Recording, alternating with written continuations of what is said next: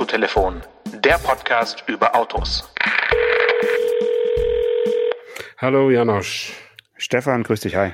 Ich hatte ja letzte Woche schon gesagt, dass ich immer so ein bisschen mitwippe, wenn unser Intro läuft. Aber diesmal bin ich vom fiesen Internet rausgeschubst worden. Irgendwie gab es da so eine kleine Macke in der Übertragung ja. und ich konnte, konnte den Takt nicht halten. Aber das hat vielleicht auch zu tun mit dem Auto, in dem ich gerade sitze, weil das wird auch manche Leute aus dem Takt bringen. Es hat nämlich äh, zwölf Zylinder, wie du es liebst, 770 PS. Und natürlich wird es nicht allzu viele davon geben. Ich glaube knapp 500 Stück. Und man muss sich, glaube ich, jetzt schon sehr beeilen, eins zu kriegen. Mhm. Ähm, ich könnte noch einen Tipp geben, es ist grün. Okay, es ist nur immer grün. Ich würde es in grün kaufen und die meisten werden das wohl auch tun, ja. Okay. Ja, dann ist es wahrscheinlich ähm, ein englisches Auto, logischerweise. Mhm. British Racing Green. Ich tippe auf den Aston Martin äh, Vantage V12. Ja, also ein Aston Martin steht, äh, stimmt, aber es ist äh, der Aston Martin 770 Ultimate. Ja, alles klar. Der der Nachfolger des aktuellen DBS sein wird. Hol ich mir. In, ja, genau, holen wir uns beide und ich fand es äh, aller Ehren wert, mal darin zu sitzen für unser Rätsel. Wie die meisten Hörer wissen, sitzen wir, wissen, sitzen wir ja selten wirklich in diesen Autos.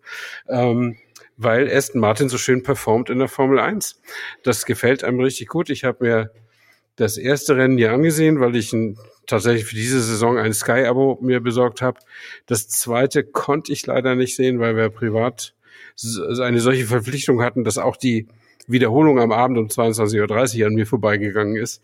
Ähm, aber ich habe dann die Zusammenfassung gesehen und äh, das äh, war ja auch wieder spaßig für für den Kollegen Alonso, äh, den man selten in seinem Leben so entspannt gesehen hat wie jetzt in dieser Saison der freut sich so, dass er so ein gutes Auto hat und dass er den, dass er den anderen, die hinter ihm liegen, immerhin Mercedes und Ferrari, einen dicken Daumen zeigen kann und dass er smart genug war, rechtzeitig von Alpine wegzukommen, die jetzt sich weiter hinten anstellen.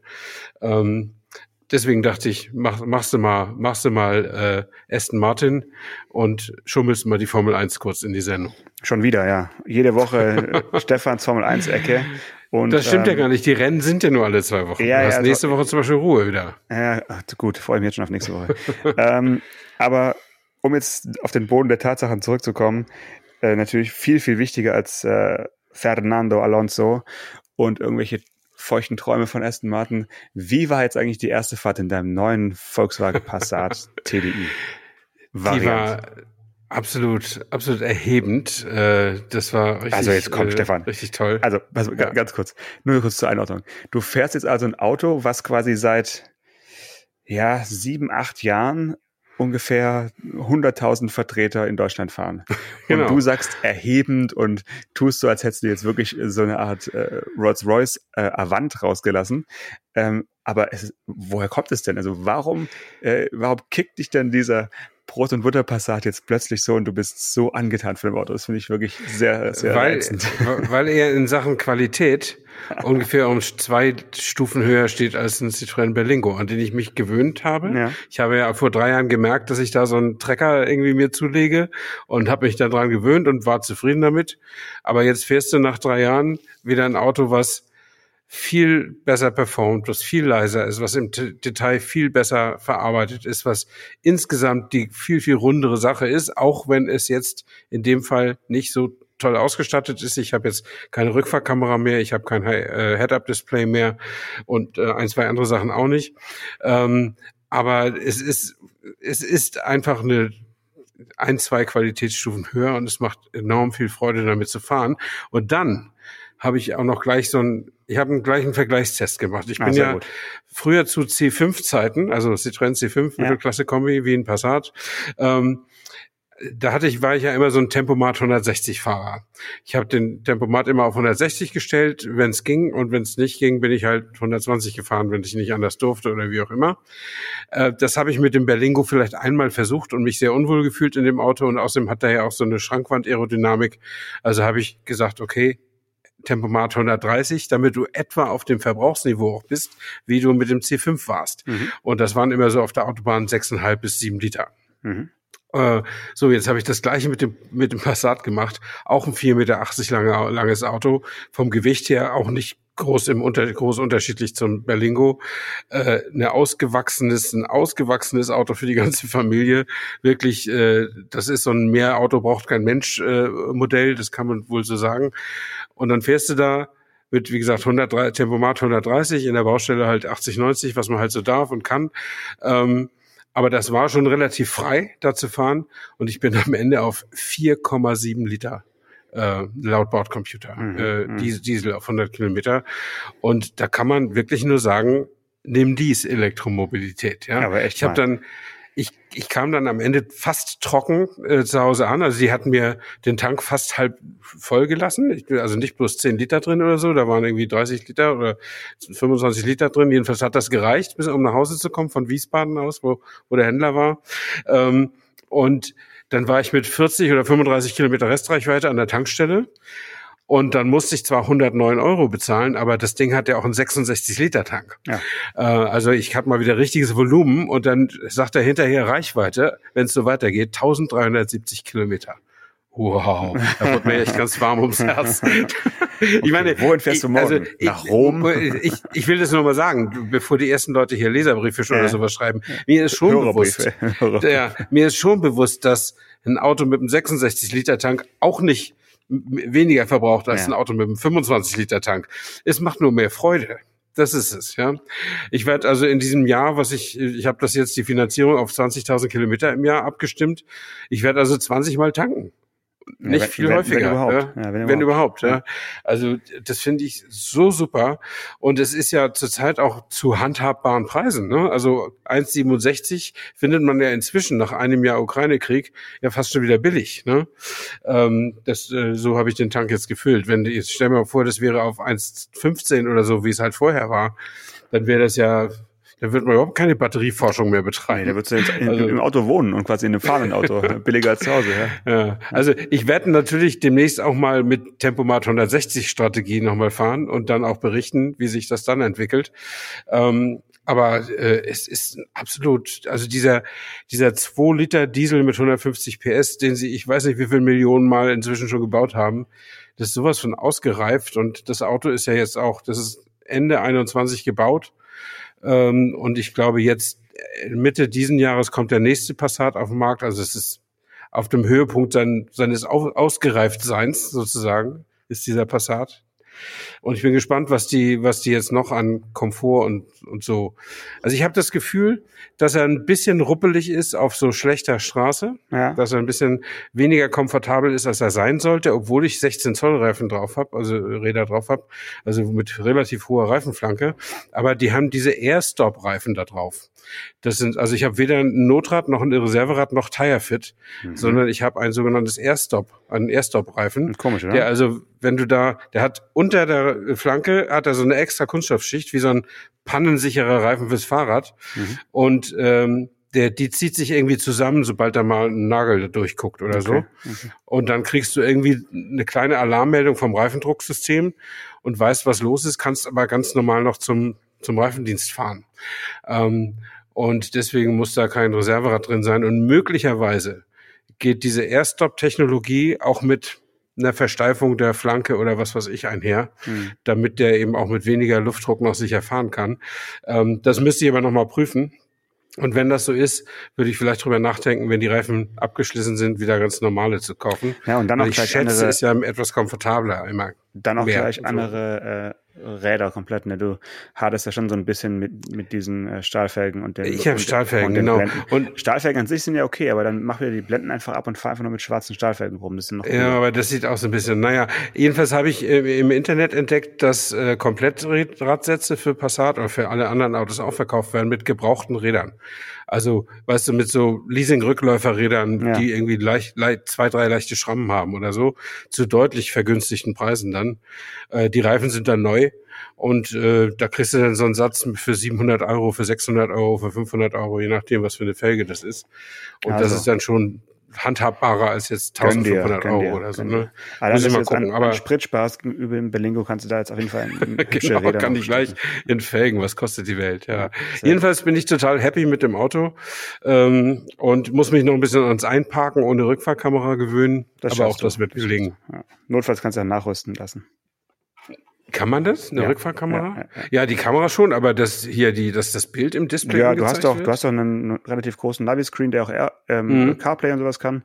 Und das äh, lässt sich auf jeden Fall auch da darstellen, ja klar. Ach so, ja, muss ich mal, das äh, werde ich mal in stillen Stunden, wenn ich nichts zu tun habe, im Internet nachsuchen, was, genau, sehr gut. was da möglich ist. Ja. Dann äh, lass uns heute noch ein bisschen bei äh, VW bleiben. Äh, die haben ja mh, vor einer knappen Woche mit äh, viel äh, wie sagt man, äh, Big Bang oder äh, ja, mit, sie haben es schon ja, angeteasert. Sie haben es krachen lassen so ein bisschen. Angeteasert ja? und ähm, so ein bisschen, äh, ja, für jeden was dabei und bitte anschauen und so weiter. For the people äh, genannt. Mhm. Also eigentlich haben sie, kann man sagen, ein Auto äh, enthüllt, eine Konzeptstudie, die doch sehr für mich aussah wie ein äh, möglicher elektrischer Polo, kann man sagen. Ne? So ein bisschen mhm. kleiner als ein Golf. Äh, Formensprache eher wie ein Golf mit so Anleihen aus den 70er, 80ern, ähm, aber nicht insgesamt nicht, nicht retro wirklich, also zumindest nicht außen. Ähm, und ja, sie haben tatsächlich ein ID2 All äh, dahingestellt. Also All ist nur der, der Beiname, der wahrscheinlich dann verschwinden wird. Und ähm, der aber mit der aktuellen Idee-Familie jetzt von der Designsprache her nicht mehr so viel zu, gemeinsam hat, ne? Mhm. Genau. Äh, ich, ich mochte den sehr den Wagen. Und ich fand nur dieses, diesen, diesen Beinamen ID2 All. Also das, man konnte ja nicht ID4 All sagen, also für alle, weil mhm. ID4 ist ja schon vergeben. Ähm, und ID2 All ist dann an alle. Ähm, Finde ich so ein bisschen, bisschen bemüht. Ja. Aber äh, bitte sehr, das Auto ist vier Meter und fünf, also sowas wie ein, wie, ziemlich exakt wie ein aktueller Polo. Ähm, und äh, ist rein elektrisch, hat äh, die neue MEB-Plattform, also modulare Elektrobaukasten und Revolution, nicht Heckantrieb wie die anderen ID-Autos, sondern äh, Frontantrieb.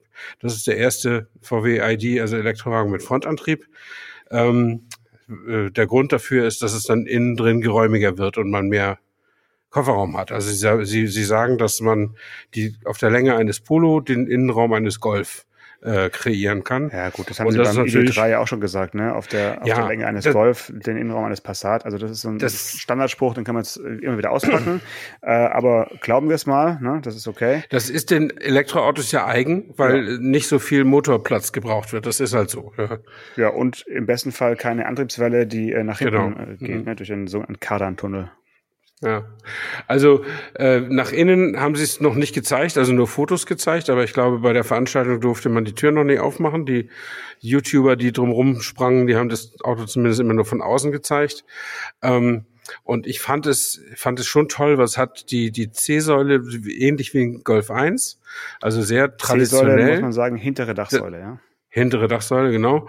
Ähm, und äh, einige, also in der, in der Linienführung ist es schon, wie soll ich sagen, also ich finde das richtig, dass es nicht retro ist, aber es orientiert sich so ein bisschen an der guten alten Zeit. Auch so ein bisschen. Und sie wollen ja, und das ist eigentlich noch fast viel interessanter als die Technik, die hinter dem Auto steht. Sie wollen ja VW damit repositionieren. Sie wollen wieder diese Love-Brand machen. Äh, das ist ja ein Wort, was VW Amerika entweder selbst erfunden hat oder was auf sie projiziert wurde, weil die Amerikaner damals in den 60er Jahren so auf den Beetle, also den Käfer und den VW-Bus abgefahren sind dann war VW irgendwie so eine schnucklige kleine Nischenmarke aus Deutschland, die Love Brand, die sie alle geliebt haben und die, die die Hippies gefahren haben und mit bunten Blumen bemalt haben und solche Geschichten.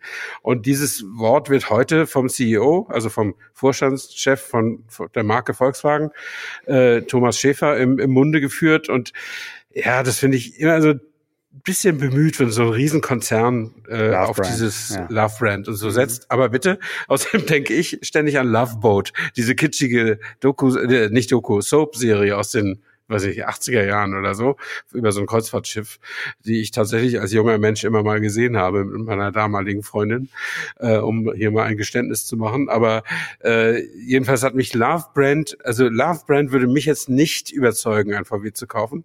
Ähm, aber das, was das Auto sonst so ausstrahlt, optisch, ähm, das überzeugt mich schon sehr. Und ich finde, es sieht auch schon ziemlich fertig aus. Findest du nicht auch? Sieht gar nicht so nach Studie aus mehr. Ja, also die Front, damit kann ich nicht so richtig anfreunden mit, mit diesem, diese Mischung. Die, aus, die quere Lichtleiste, die, ja, die und dann auch dieses, dieses Anthrazit oder was da noch da dann dazwischen steckt und so, das ist so ein bisschen, ein bisschen viel irgendwie, da haben sie sich nicht entscheiden können. Aber es ist ja eine Studie, also das wird bestimmt noch ein bisschen abgespeckt. Ähm, das Heck, muss ich sagen, kommt mir irgendwie bekannt vor, so, also sehr bekannt. Und äh, zwar. Zu bekannt? Mh, mm, ja, ich würde fast schon sagen ja, weil es sieht wirklich sehr aus wie äh, ein äh, Seat Ibiza von 1993, also genau äh, 30 mhm. Jahre alt. Ähm, kann man sich Bilder anschauen, können wir gerne mal eins äh, posten bei, bei Instagram. Also da, da steckt schon viel drin, was man schon mal gesehen hat. Natürlich ist alles jetzt noch ein bisschen moderner und mit leuchtendem Logo und heute hat man eben LED-Technik, was man damals nicht hatte und äh, die, mhm die, die Leuchte leuchtet auch zwischen den beiden Rückleuchten und früher war es einfach nur so ein Reflektorstreifen vor 30 Jahren. Das aber so die Grundidee von so einem ja geraden äh, Leuchtstreifen hätten die ist jetzt ja auch jetzt wirklich nicht revolutionär. Insgesamt finde ich das Auto recht stimmig und es ist halt einfach wieder ein sogenanntes typisches äh, VW-Design, finde ich tatsächlich. Mhm. So eher so ein bisschen Bauhaus und ich will jetzt nicht sagen fantasielos, aber es ist ja eher nüchtern auf jeden Fall, sowohl von vorne als auch von hinten. Und ähm, das Interieur, wo man ja sagt, da haben sie jetzt bessere Materialien und alles ein bisschen äh, hochwertiger als in ID3 und äh, ID4 und so. Da muss man mal abwarten, was dann da stimmt. Hm. Mich erinnert es hm. natürlich, wie wahrscheinlich jeden, der das Ganze sieht, dann doch irgendwie wieder ein bisschen an Tesla, weil man einfach alles weglässt, noch mehr als, als bisher. Innen meinst du jetzt? Hm? Innen, Innen meinst du jetzt? Innen, ja. Hm. Und einfach mit, mit zwei aufgestellten äh, Displays eben arbeitet ähm, das Verspielte und das, was dann Love Brand sein soll, wurde dann halt so ein bisschen mit der Brechstange über die äh, Retro-Anzeigen ins Auto gebracht, ne, wo man einfach auf dem Bildschirm dann eben auch äh, Instrumente aus den 70ern äh, sich anzeigen lassen kann, was ja ganz cool mhm. ist, auf jeden Fall. Ähm, ja, also schöne Spielerei. Da, dadurch wird es jetzt kein Auto mehr verkaufen, vermute ich mal, aber es ist auf jeden Fall ja schön, dass man die Möglichkeit eines Bildschirms mehr nutzt als bisher und zwar eben ja, verschiedene Anzeigen anbieten kann und eben nicht nur eine, wie, wie es bisher üblich war. Mhm. Die schwerste Rolle äh, an dieser Präsentation, finde ich, hatte unser ähm, vor ja, etwas mehr als einem Jahr ähm, interviewter ähm, ehemaliger Bentley-Designchef, jetziger VW-Designchef, äh, Andreas Mint, ja, mhm. der da ja auftreten musste, als sei es sein Auto. Und ähm, du, die haben das sogar behauptet. Ja, aber dann ähm, ja. Dann, dann muss der bei Bentley schwarz gearbeitet haben. Also, denn der ist seit 1. Februar ist der VW-Designchef. Und ja. äh, am 15. März haben sie eine fertige Studie, also auch schon eine fertig gebaute Studie präsentiert. Ja. Ich glaube, so schnell schießen die Preußen dann doch nicht. Also ich nehmen wir mal an, ein, ein hochbegabter Autodesigner, der der ja sicherlich ist, äh, hat einen Geistesblitz und bringt das zu Papier oder in den Computer innerhalb von einer Woche oder die erste Skizze an einem Tag und dann ist sie in einer Woche ausgearbeitet. Aber bis die dann gebaut ist, das dauert doch nicht nur vier Wochen. Das kann ich mir überhaupt nicht vorstellen. Ja. Also der muss schon, bevor er angefangen hat, einen Anruf bekommen haben, du, das demnächst wechselt sich dein Schicksal wieder und du kannst schon mal über eine neue VW-Formensprache nachdenken. Also, oder? Ich würde gerne echt mal am besten ihn persönlich nochmal noch mal fragen, was da eigentlich dran ist an der Story, weil ich habe es auch nicht glauben können. Also so schnell geht's halt irgendwie nicht. Nee. Wenn es doch so schnell ging, dann äh, tut es mir leid, dass ich jetzt das Gegenteil behaupte, aber ich stelle jetzt erstmal die These, die These auf, so ganz äh, stimmen kann die Story nicht. Ähm, gerüchteweise hatten wir ja gehört, dass der bereits gezeichnete ID2, den es auch schon mal irgendwo gab, dass der in irgendwelchen Giftschränken verschwunden ist, also dass man da eben mhm. nochmal ganz neu angefangen hat. Das könnte man bei dem Auto ja sogar glauben, weil er eben nichts mit dem bisherigen ID äh, mit der ID3 Designlinie zu tun hat. Das ist ja schon irgendwie ein Bruch mit dem, was so rumfährt. Mhm. Fragen wir nochmal nach. Aber also insgesamt finde ich, ja, es ist ein Auto, was man, was man sofort VW abnimmt, was irgendwie ja, passt. Absolut. äh, der Punkt, der mich persönlich am meisten gestört hat, um das vielleicht nochmal zu sagen, ist, warum muss dieses Auto also als Studie 226 PS haben? Ne? Also naja, als Studio verstehe warum? ich, aber warum sie das so auch so so so so deutlich behaupten, als würde das auch für die Serienversion gelten. Und das ist mir schon bei vielen Elektroautos aufgefallen, dass die eigentlich zu viel Leistung haben. Also warum macht man nicht, also wenn man auch um jedes jeden Zentimeter Reichweite ringt, warum nimmt man dann nicht 100 PS mal raus aus so einem kleinen Wagen? Ja. Dann, dann müssten die doch weniger, also weniger Strom brauchen. Also mit 126 PS ist das so ein 4 Meter Hüpfer auch gut motorisiert, oder Absolut. Nicht? Das ist ja bei den Elektroautos so ein bisschen ein äh, Punkt, der immer wieder im Kleingedruckten oder Sternchen, zwei Sternchen und so weiter irgendwo mal unten nochmal zu lesen ist. Das, was hier als Leistung angegeben wird, ist ja bei Elektroautos noch viel mehr die maximal mögliche Leistung, als wir es bei den Verbrennungsmotoren gewöhnt waren. Also mhm. das erreichen die meistens nur in einem gewissen äh, Temperaturumfeld mit mhm. einem gewissen Ladefüllstand und dann auch nur einen relativ begrenzten Zeitraum. Äh, ansonsten fährst du mit dem Auto, wenn du damit unterwegs bist und es nicht äh, nicht nicht durchtrittst, äh, die, mhm. das Fahrpedal, fährst du ja mit wahrscheinlich mit, mit einer Leistung von ja, höchstens 120 PS, eher weniger. Mhm. Ja. Mhm. Und das heißt, diese, diese Maximalleistung, die jetzt angegeben wird auf dem Papier, ist noch viel mehr ein theoretischer Wert, der in der Realität nur sehr, sehr selten überhaupt abgerufen werden kann und auch abgerufen wird. Aber trotzdem finde ich die Message, die die, die damit irgendwie äh, bringen, ja, widerstrebt mir irgendwie so ein bisschen, weil ich denke, jetzt sind wir in einer anderen Welt, jetzt, jetzt sollen wir irgendwie alle elektrisch denken, elektrisch fahren wozu braucht es dann 166 kW bezüglich 200 äh, bzw. 226 PS? Hätten wir auch wirklich bei, ja, meinetwegen 150 PS äh, mhm. eine Decke einziehen können, fertig Bums, ne? Also der muss äh, ja nicht. Meinst, ja? meinst du, es könnte vielleicht so sein, dass, dass dieser Unterschied zwischen Spitzenleistung und äh, normal verfügbarer, abrufbarer Leistung bei Elektromotoren noch deutlich größer ist als bei Verbrennermotoren, dass man also ein Auto oder ein Motor mit einer Spitzenleistung von 200, nee, von was soll 260 PS braucht, um vergleichbar unterwegs zu sein wie, wie ein Benziner mit einer Spitzenleistung von 160 PS. Könnte das sein? Könnte das eine Erklärung sein? Ob, ob das jetzt ob jetzt die Werte sind, die, die man da einsetzen müsste, äh, mhm. bin ich jetzt überfragt, will ich mich jetzt nicht, zwei, nicht zu weit aus dem Fenster lehnen. Das, das, das könnte ja sein, dass es mit der unterschiedlichen Kraftentfaltungstechnologie sozusagen da auch irgendwie andere Leistungskurven, Spitzenkurven, das was ist, ich brauche, das ist sicherlich von so. denen wir nur noch nichts wissen. Das, von denen könnten wir wissen, wenn wir uns da äh, einlesen würden in, in ja. diese Thematik. Aber auch eine ähm, 0 auf 100 Beschleunigung von unter sieben Sekunden braucht es doch eigentlich ja. in, in, einem Elektropolo einfach nicht. Ja, da hätten auch ich, ich unter 10 hätten es auch getan. Äh, mhm. Weil VMAX ist sowieso 160, äh, wie bei jedem Elektroauto, also ja, fast bei jedem. Ist ab, abgeregelt. Das ist alles so ein bisschen äh, seltsam, wo ich nicht genau weiß, warum haben sie sich da nicht irgendwie nochmal im Spiegel angeschaut und gesagt, müssen wir wirklich diese, diese Performance äh, jetzt auch in so ein offensichtliches äh, Auto bringen, was, was allen gefallen soll. Ja, das, mhm. und, und dann in Kombination mit einem Preis, der jetzt schon äh, bekannt gegeben mhm. wurde, unter 25.000 Euro, also sagen wir mal 24.999, okay. Mhm. Aber das Auto kommt erst 2025. Ja. Das sind noch zwei Jahre und das grenzt schon, ums äh, ja ganz einfach zu sagen, schon ein bisschen an ja ans Unseriöse, sowas zu behaupten in der heutigen Zeit. Äh, wir alle wissen, wie die Preise sich entwickelt haben, Inflation und so weiter. Jetzt schon einen Preis zu nennen, ist sehr, sehr mutig. Oder er ist ganz, ganz weit unter 25.000 Euro und dann, äh, dass das sozusagen der, der, der obere Deckel ist. Aber hm. das, ja, lass uns mal in zwei Jahren drüber sprechen, was das Auto dann wirklich kostet und ob dann die Variante, die unter 25.000 Euro kostet, tatsächlich auch 226 PS haben wird. Hm. Also ich bin ziemlich sicher, dass die Variante, die unter 25.000 Euro kostet, nicht 226 PS hat. Ähm, das fände ich aber auch nicht so schlimm.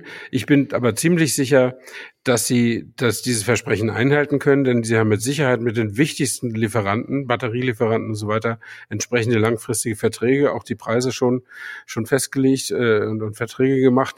Wenn jetzt äh, äh, sich das alles noch verschärft in der Ukraine oder die Chinesen auch noch Taiwan überfallen oder was auch immer, äh, dann ist das höhere Gewalt, dann wird man sehen. Aber ich glaube, wenn wenn die Welt in etwa sich so weiterdreht wie jetzt, werden sie dieses Versprechen schon halten können, weil das ist äh, natürlich ist Lügen nicht verboten im, in diesem Sinne, aber es wäre schon sehr, sehr peinlich angesichts der heutigen Social Media Welt, äh, wenn man sich so auf, auf der falschen äh, Seite und äh, gerade also erwischen ließe und gerade VW kann sich ja das nicht leisten. Äh, die die sind ja froh, dass sie jetzt wieder den Versuch wagen können, als Love Brand wahrgenommen zu werden nach dem Dieselskandal ähm, und äh, ich glaube, ich glaube schon, dass sie das seriös gerechnet haben und mit den wichtigsten Zulieferern äh, auch die Verträge schon in, in, in eingetütet sind. Also bin ich eigentlich ziemlich sicher. Ähm, ich glaube auch, dass das die äh, das ist ja nicht wirklich billig. Also ein, ein Polo heute kostet 17.000 oder irgendwie sowas. Ne? Ja. Es, es ist halt für ein Elektroauto einigermaßen handhabbar. Und sie haben ja auch noch parallel angekündigt, dass sie an einem ID1 für unter 20.000 arbeiten. Ähm, also das sind schon ehrgeizige Ziele, wenn man eben auch jetzt nicht sich darauf verlassen kann, dass es dann immer noch in fünf, sechs Jahren oder so noch so und so viel tausend Euro staatliche Förderung gibt. Mhm. Ähm, da ist dann, aber wenn es so sein wird, und VW hat auch angekündigt, dass sie, ich weiß nicht bis ab welchem Jahr, aber sie haben gesagt, 2026 kommen irgendwie zehn neue Elektromodelle auf den Markt, alleine in dem Jahr. Und ich glaube, dass sie entweder dann oder bis spätestens 2030 wollen sie nicht mehr 70 Prozent, wie bislang geplant, elektrische Autos verkaufen im gesamten Volumen der Marke, sondern 80. Und das bedeutet also, wenn so ein Riesenspieler wie VW, der bislang eben auch die ganz normalen Leute beliefert hat, wenn der also 80 Prozent aller Autos elektrisch verkauft, also mit einem Minimalpreis von 25.000, wenn es der ID2 ist als kleinster, äh, dann schließen sie einige Leute vom Autokauf auch aus. Ne, das geht dann einfach nicht. Da musst du ja. eben abwarten, bis die ersten Leute ihre ID3s loswerden wollen und dann gebrauchten davon kaufen, wenn du dann einen elektrischen VW haben willst. Ähm, und äh, oder eben alle alle Gewerkschaften müssen so verhandeln, wie jetzt bei der Post verhandelt wurde und jedes Jahr gibt's 11,5 Prozent mehr Lohn. Dann, dann klappt es vielleicht, aber dann bricht die ganze Wirtschaft zusammen und niemand kauft sich mehr ein Auto. Ähm, also ja, das sehe ich auch noch ein bisschen skeptisch, weil bislang war für mich das Auto war so ein bisschen die Immobilie des kleinen Mannes. Also ein Haus kann sich nicht jeder leisten, aber ein Auto kann man sich normalerweise schon leisten, wenn man einen Job hat. Ja. Und wenn es aber mindestens 25.000 Euro kostet, also in meiner Geheimsprache 50.000 Mark, ähm, dann wird's eng. Ja, also lass uns genau bei dem Punkt bleiben, weil ich habe witzigerweise in den letzten zwei Wochen ähm, per SMS und Anruf und im persönlichen Gespräch von drei bekannten und befreundeten Familien so in meiner Altersklasse, also ich sage jetzt mal grob, also wirklich ganz grob zwischen 30 und 40, ja, sowas in dem. Mhm. Also Kinder sind schon da, Akademiker, äh, beide könnten arbeiten, der eine oder andere ist gerade freiwillig in Elternzeit, aber also so, ne, was man früher ja. so gesagt hat, ich würde mal sagen, so gehobene Mittelschicht. Ja? Hm. Die, da kommen jetzt also Nachrichten rein, die kennen sich untereinander nicht, die fragen hm. mich als äh, den Autotelefon-Papst, äh, ne? äh, Janosch, äh, was hältst du vom Dacia Jogger?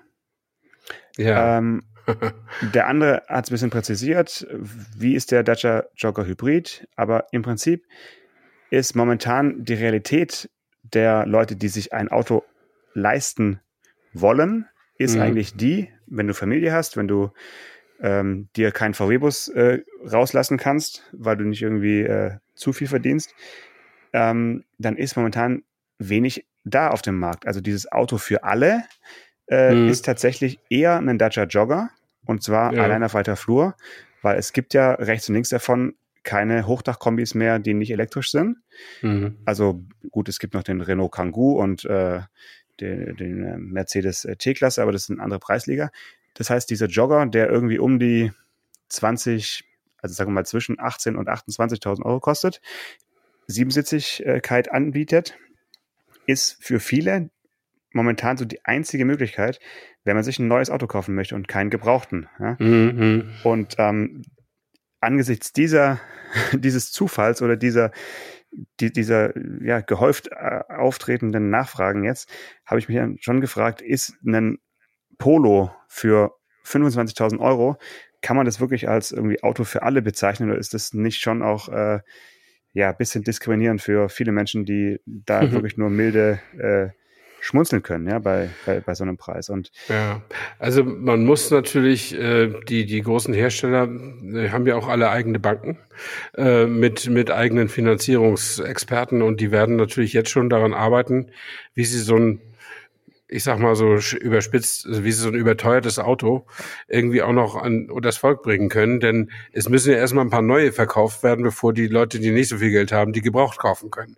Also irgendwie muss man, äh, muss man die Autos äh, in, in, auf die Straße bringen. Man muss es wahrscheinlich ein paar Flottenmanagern schmackhaft machen, die, dass, dass sie die einfach so als Dienstwagen irgendwie übernehmen und mit Leasing über ein Jahr und dann hat man schon mal einen jungen Gebrauchten da. Oder man macht, macht irgendwelche Prämien sonst sonst wie Finanzierungsgeschichten, da bin ich wahrlich kein Experte, aber bislang hat es ja immer noch geklappt, äh, den Leuten irgendwie äh, irgendwie ein Auto schmackhaft zu machen, auch wenn es kein Dacia ist. Ähm, aber das Witzige ist, was du jetzt, das finde ich total interessant, was du erzählst über den Dacia Jogger. Äh, die Marke Dacia ist ja der einzige Daseinszweck der Marke Dacia ist, dass die Leute, die sich bislang kein neues Auto kaufen konnten, dann ein neues Auto gekauft haben. Also dieser, als dieser Dacia Logan auf den Markt kam, dieses hässliche Endline für, weiß nicht, 7000 Euro oder so damals, äh, da griffen viele Leute zu, die zum ersten Mal mit 45, mit 50, mit über 50, die sich zum ersten Mal in ihrem Leben ein neues Auto gekauft haben und bisher immer nur Gebrauchtwagen gekauft hatten. Und jetzt kommt das eine Stufe höher an. Also nicht nur ist der Jogger natürlich eine Stufe höher als der Logan oder zwei, kommt dasselbe Phänomen bei Leuten an, die auch ein, zwei Stufen höher verdienen, weil sie einfach unsicher sind, ob sie noch ihre Gasrechnung bezahlen können oder ob sie eine Wärmepumpe einbauen müssen oder was auch immer. Oder ähm, eine Immobilie finanzieren. genau. Ja. Und äh, das, das, ist, das ist super interessant. Und schon stimmt die Dacia-Geschichte wieder nur zwei Finanzetagen höher. Ne? Ja, und, und eben auch äh, 10, 15 15.000 Euro höher. Also die haben es auch geschafft, ja, sozusagen, ja, ja äh, im Prinzip ohne Elektroautos anbieten zu, äh, anzubieten, den Elektroautopreis jetzt nehmen zu können im Vergleich zu dem, was sie am Anfang auf den hm. Markt geworfen haben. Ja, ja teurer sind die auch geworden, ne? genau. ne? also substanziell teurer deutlich sogar. Ja. Mhm.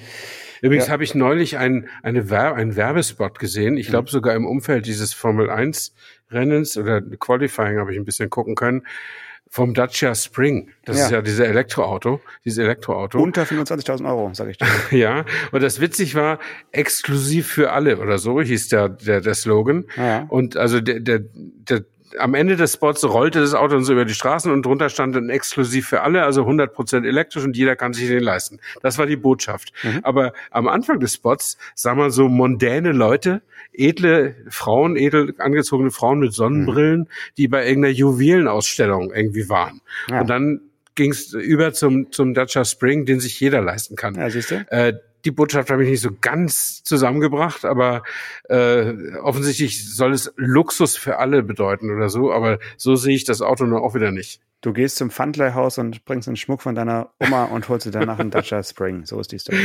So, das könnte man, so könnte man es annehmen, ja. Und der ja. hat halt 33 kW, 45 PS und das ist auch das, was ich erwarte von so einem Auto. Ja. Wie, der hat nur 45 PS? Der hat 45 der PS. Spring? 45 Nein. PS. Mhm, doch. Und mit dem, mit dem bin ich auch schon auf der Autobahn gefahren.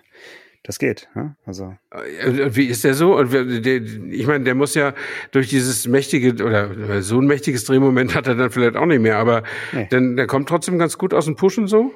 Äh, naja, also es ist keine Rakete, sagen wir es mal so. Also nee. 45 PS. Ja. Da, da bist du ganz sicher. Nicht, dass ja. wir sagen 33 Kilowattstunden waren nein, die Batterien nein, nein, nein, oder so. Nein, nein, nein, bin ich mir ganz sicher. Wow. Wow, das finde ich mutig, ja. Also äh, ich denke schon immer so, ein moderner Kleinwagen, den denke ich jetzt nicht unter 80 PS normalerweise, auch schon wegen des Gewichts und so, ne? Äh, und ein Elektrokleinwagen hat ja nur noch mehr Gewicht als ein Benzinkleinwagen. Ähm, das finde ich ja verschärft, ja. Aber ich muss äh, sozusagen noch hinzufügen, es gab ja jetzt einen, einen Facelift, auch für den, äh, für den Dacia Spring. Mhm. Ähm, der ist ja eigentlich ein, ähm, ein chinesisches Auto, ne? Das ist ja, ein, ist ja kein Renault äh, und, mhm. und auch kein, ja, also kein Dacia, das ist ja eigentlich ein, äh, ich glaube, bei Dongfeng äh, gebautes Auto. Ach ja, ja, und, ja, ähm, Renault-Partner. Mhm. Und mit dem Facelift hat er jetzt also richtig viel mehr Leistung bekommen. Jetzt hat er 48 kW, jetzt hat er 65 PS bekommen. Oh, ja, immerhin. Und, ähm, ja. Dadurch hat sich auch die Beschleunigung von 0 auf 100 von 19,1 auf 13,7 Sekunden gesenkt. Ey, 19,1, das kann man auch echt keinem anzumuten. da bist du doch hinterm Linienbus. also das, Linienbus, ja. Naja, aber trotzdem, äh, ja, fahr doch mal eine Runde mit einem, wenn du irgendwo einen siehst. Geh mal zum ja, Dacia-Händler, es ist, ist auf jeden Fall Erlebnis. Ja. Und ähm, ja, 22.057 Euro. Nimm das, Wolfsburg. ja, ja, aber dann, naja, da würde ich lieber doch ja, würde ich auch warten, was der VW-Händler anbieten kann. Ja, hm. ja. ähm, um unsere heutige Volkswagen-Folge noch äh, abzurunden, äh, wir strahlen ja jetzt am Mittwoch, den 22. März aus, diese Folge. Dann äh, war also gestern äh, gerechnet, am 21. Äh, die Weltpremiere eines neuen Ford-Elektroautos, was auch auf dem aktuellen Volkswagen MEB, also auf dem, äh, auf dem Elektro-Baukasten ähm, mhm. basiert. Und ähm, da bin ich mal gespannt, weil es soll ja so ein SUV sein, mhm. also quasi ein ID4 äh, im Ford-Design. Und ja, auf der Plattform gibt es ja schon andere Autos äh, von Skoda und von Audi. Mhm. Äh, und ähm, was meinst du? Kann es funktionieren? Also kann da Ford auf dieser Plattform was Eigenständiges hinstellen? Und wie findest du eigentlich den Namen? Ich weiß den Namen gar nicht. Ja, ich weiß den Namen auch nicht, weil wir nehmen heute einen Montag auf. Er ist noch nicht bekannt, aber wir können ja mal die Zeitmaschine kurz antippen. Ich sag mal ähm, gleich jetzt und dann äh, wird der Name nochmal eingesprochen. Jetzt. Explorer ist es ein Hasen. Ja, okay. Hätten wir auch drauf kommen können, ne? ja, möglicherweise. Ich weiß es nicht, aber um auf deine größere Frage zurückzukommen, ähm, Ford kann das doch nur nützen. Die müssen, äh, die müssen, wir haben da unlängst schon mal über das Badge Engineering gesprochen. Das ist es jetzt nicht ganz, weil sie ja eine eigene nee. Karosserie drumherum bauen. Ähm, aber die müssen sich um ihre Plattform keine Gedanken machen. Das macht VW für sie, das werden sie ja ordentlich machen. Äh, und Ford und VW haben ja schon früher einiges zusammengearbeitet. Ford wird ja auch die neue Plattform für den normalen VW-Bus stellen, wenn ich das richtig weiß. Genau, ja, richtig. Ja. Ähm, und früher war VW Charan und Galaxy, Ford Galaxy zusammen und äh, die scheinen sich irgendwie so gut zu kennen und so zu mögen und so äh, davon überzeugt zu sein, dass ihre jeweiligen Kunden nicht fahnenflüchtig werden, äh, dass das irgendwie funktioniert. Und da Ford sich jetzt quasi ja ausdünnt vom, in, in Europa vom Volumenmarkt her, also von den kleinen und mittleren Fahrzeugen, ist das, glaube ich, auch nicht so schlimm. Und VW kann ganz gut Geld verdienen mit dem, mit der Lizenzierung dieser, dieser Plattform, denke ich, oder? Ja, ja. Also ich, die haben ja auch angekündigt, dass sie es eigentlich jedem anbieten, der es äh, kaufen möchte. Wir machen es für also jeden. Ich, hm, ich, ich denke auch darüber nach, ob wir vielleicht noch auf der MEB-Plattform irgendwas auf den Markt bringen sollten. Anker ist eigentlich eine geile, eine geile Automarke auch. Anker. Der Anker 1. Ja. In diesem Sinne, Michel Weilaunt. Bis nächste Woche. Mach's gut. Ciao. Ciao, ciao. Autotelefon, der Podcast über Autos. Mit Stefan Anker und Paul Janosch Ersing.